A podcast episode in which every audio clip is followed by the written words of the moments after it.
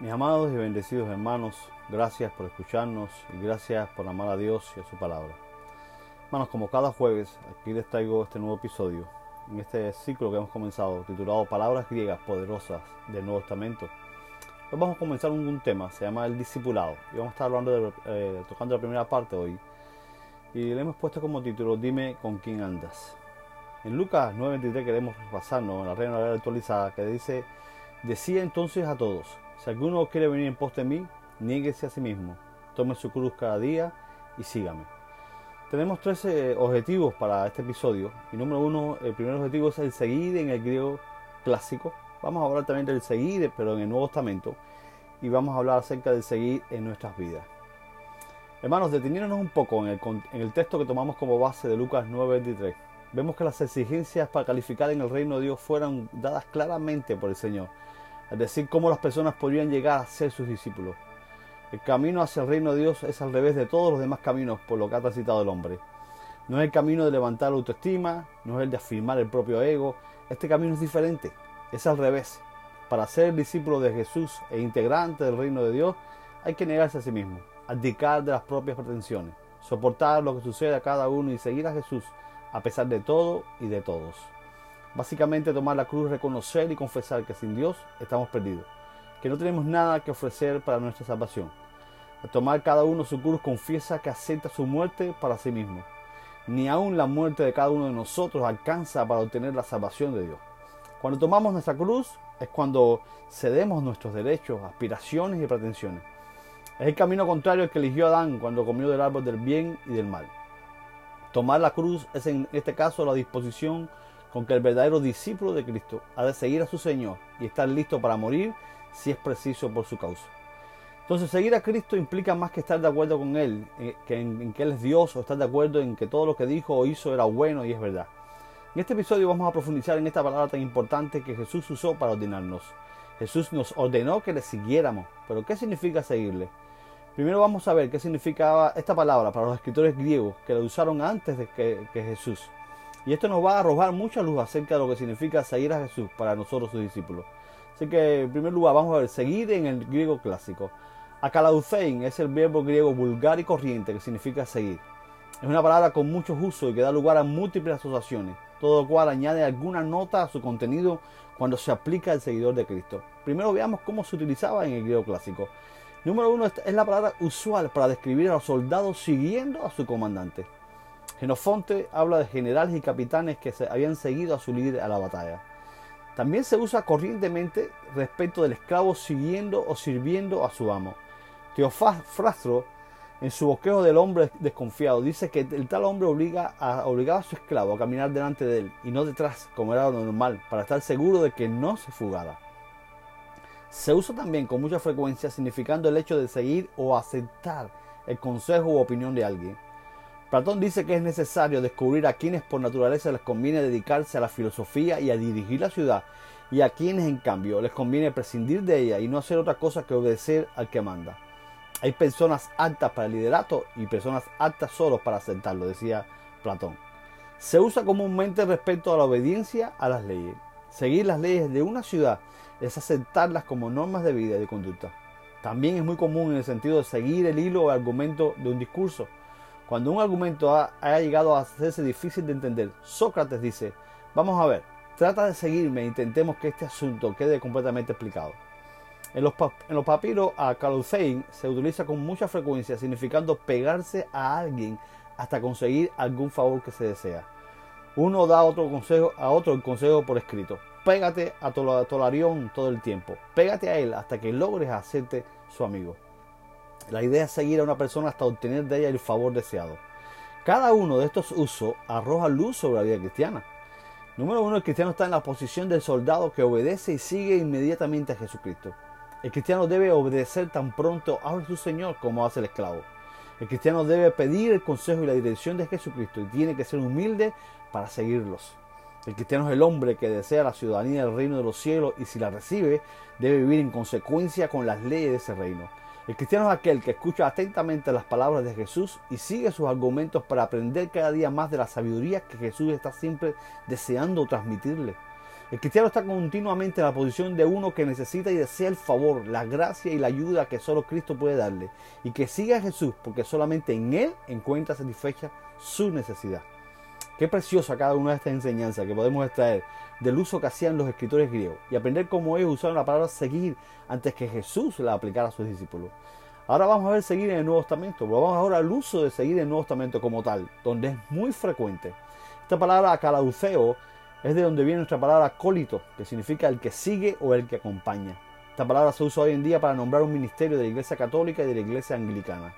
Así que veamos cómo se usa seguir en el Nuevo Testamento se usa con referencia a los discípulos que dejaron sus distintos oficios y sus ocupaciones para seguir a Jesús, como por ejemplo Pedro y Andrés. En Mateo 1, 17 y 18, Jesús les dijo, venid en pos de mí y os haré pescadores de hombres. De inmediato dejaron sus redes y le siguieron. El San Ato. Se usa respecto de los dos discípulos de Juan el Bautista que siguieron a Jesús cuando Juan lo distinguió como el Cordero de Dios en Juan capítulo 1, verso 37. Dice, los dos discípulos le oyeron hablar y siguieron a Jesús. Ecaloucesan To. Se emplea respecto de la reacción de los discípulos tras la pesca milagrosa, que lo abandonaron todo y le siguieron. En Lucas 5.11 dice, después de, haber, de sacar las barcas a tierra, lo dejaron todo y le siguieron. Ecaloucesan Ato. Se utiliza respecto de aquellos discípulos que ya próximo al fin preguntaron a Jesús qué recompensa tendrían por dejarlo todo y seguirle, en Mateo 19.27. Entonces respondiendo Pedro y le, eh, eh, y le dijo, He aquí nosotros hemos dado todo y te hemos seguido. Kai examen soy. También se usa con relación a aquellos aspirantes a discípulos a quienes Jesús dijo que lo pensaran otra vez antes de lanzarse a la aventura de seguirle. En Mateo 8, 19 dice, entonces se acercó un escriba y le dijo, maestro, te seguiré, el soy, a donde quiera que tú vayas. Es la palabra que Jesús empleó para que los hombres se unieran. Su gran desafío. En mandato de Cristo a Mateo, en Mateo 2.14 se, se, encuentra este mandato. Dice, y pasando vio a Leví, hijo de Alfeo, sentado en el lugar de los tributos públicos y le dijo, sígueme. A Colousei Moi. Y levantándose, le siguió. También le dijo a Felipe en Juan 1.43. Al día siguiente Jesús quiso salir para Galilea y encontró a Felipe. Y Jesús le dijo, sígueme. A Colousei Moi también. Al joven rico que lo rechazó Mateo 19, 21, le dijo Jesús, si quieres ser perfecto, anda, vende tus bienes y dalo a los pobres, y tendrás tesoro en el cielo, y ven, sígueme. A Calucei Moi. Y ya próximo el fin a Pedro también le dijo en Mateo, en Juan 21 y 19, esto dijo señalando con qué muerte Pedro había de glorificar a Dios. Después de haber dicho esto, le dijo, sígueme. A Calucei Moi. Fue siempre el mismo mandato, sígueme Así también el mandato de Jesús a todos los que aspiran a ser sus discípulos es que tome cada uno su cruz y le siga. Mateo 10:38. El que no toma su cruz y sigue en pos de mí, a calucei o piso mau, no es digno de mí. La forma más común de utilizar esta palabra tiene que ver con las multitudes que seguían a Jesús. En Juan 6 dice, y le seguía una gran multitud. El calucei de ato polus, porque veían las señales que hacían en los enfermos. En este caso, como indicamos anteriormente respecto del uso de la palabra en los papiros, acalucei denota el hecho de pegarse uno a alguien hasta conseguir un determinado favor. Algunas veces las multitudes seguían a Jesús para experimentar su poder sanador, otras para escuchar sus palabras, y hacia el final le seguían entre asustados y admirados para ver qué iba a sucederle. Otro ejemplo del uso de acalucei en el sentido de ir en pos de un favor es Mateo 9:27, cuando los dos ciegos seguían a Jesús para que lo sanara. Mientras Jesús pasaba de allí, le siguieron dos ciegos, el caducesan ato duo tu floy, clamando a gritos y diciendo, ten misericordia de nosotros, hijo de David. Algunas veces seguían a Jesús por gratitud. Esto se dice de Bartimeo en, Marcos, capítulo 10, verso 52. Le seguía porque sentía ligado a él por los lazos de la gratitud. Jesús le dijo, vete, tu fe te ha salvado. Al instante recobró la vista y seguía a Jesús en el camino. Kai ato jodo. En Marcos 2.15 leemos que los pecadores seguían a Jesús. Sucedió que estando Jesús sentado a la mesa en casa de Leví, muchos publicanos y pecadores estaban también sentados a la mesa con Jesús y sus discípulos, porque eran muchos y le habían seguido. El caluzaun ato. Este es uno de los usos más significativos de calucein, porque destaca la tremenda confianza y seguridad de unos hombres en que Cristo los atendería. Habían evitado a los fariseos, pero siguieron a Jesús porque sabían que Él comprendería su situación. Y vamos a ver el seguir a Jesús, el seguir esta palabra en nuestras vidas. En todas estas formas de utilizar a Calucein podemos distinguir cinco razones para seguir a Jesús. Número uno, los discípulos seguimos a Jesús por la tradición irresistible de su requerimiento. Jesús hace una demanda total y completa. No solo nos pide nuestra mente, ni nuestras emociones, ni nuestra voluntad, sino todo, todo nuestro ser. Nosotros, al igual que las multitudes, seguimos a Jesús porque deseamos todo aquello que solo Él puede darnos. Hemos entendido que solo Jesús está todo aquello que sabemos que necesitamos y aún también lo que no sabemos que necesitamos.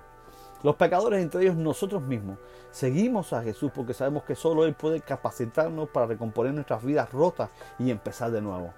Jesús perdona la abundancia de nuestra malicia, pero no solo eso, sino que nos hace volver a nacer, darnos un corazón nuevo y poniendo en su naturaleza divina en nuestro interior. Número 4. Los ciegos y nosotros ciegos espirituales. Seguimos a Jesús para recibir la vista. Deseamos experimentar su poder obrador de maravilla. Es algo maravilloso que su poder y su luz nos sacan de la oscuridad espiritual en la que nos encontrábamos, mis hermanos. Los ciegos que recibieron la vista seguían a Jesús en clara gratitud por lo que Él había hecho con ellos. Y de igual manera, la gratitud es lo que nos impulsa a nosotros a seguir a Jesús. Todo esto es una síntesis de por qué el corazón humano se apresuma a Jesús. Concluyendo, mis amados, los apóstoles entendían muy bien lo que significaba la cruz en aquella cultura. Humanamente hablando, no había nada agradable ni provechoso en identificarse con ese odiado símbolo de vituperio y oprobio. Sin embargo, Cristo demandó que sus seguidores aceptaran su cruz, es decir, su muerte. Por eso les enseñó la gran importancia de ese evento.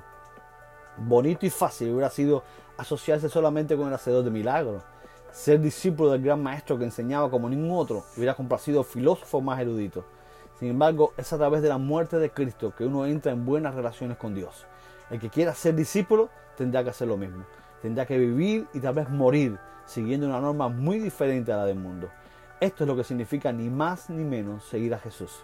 Les recuerdo el texto en que nos basamos para eh, en el inicio de nuestro episodio, en, en Lucas 9:23. Decía entonces a todos, si alguno quiere venir en pos de mí, niéguese a sí mismo, tome su cruz cada día y sígame.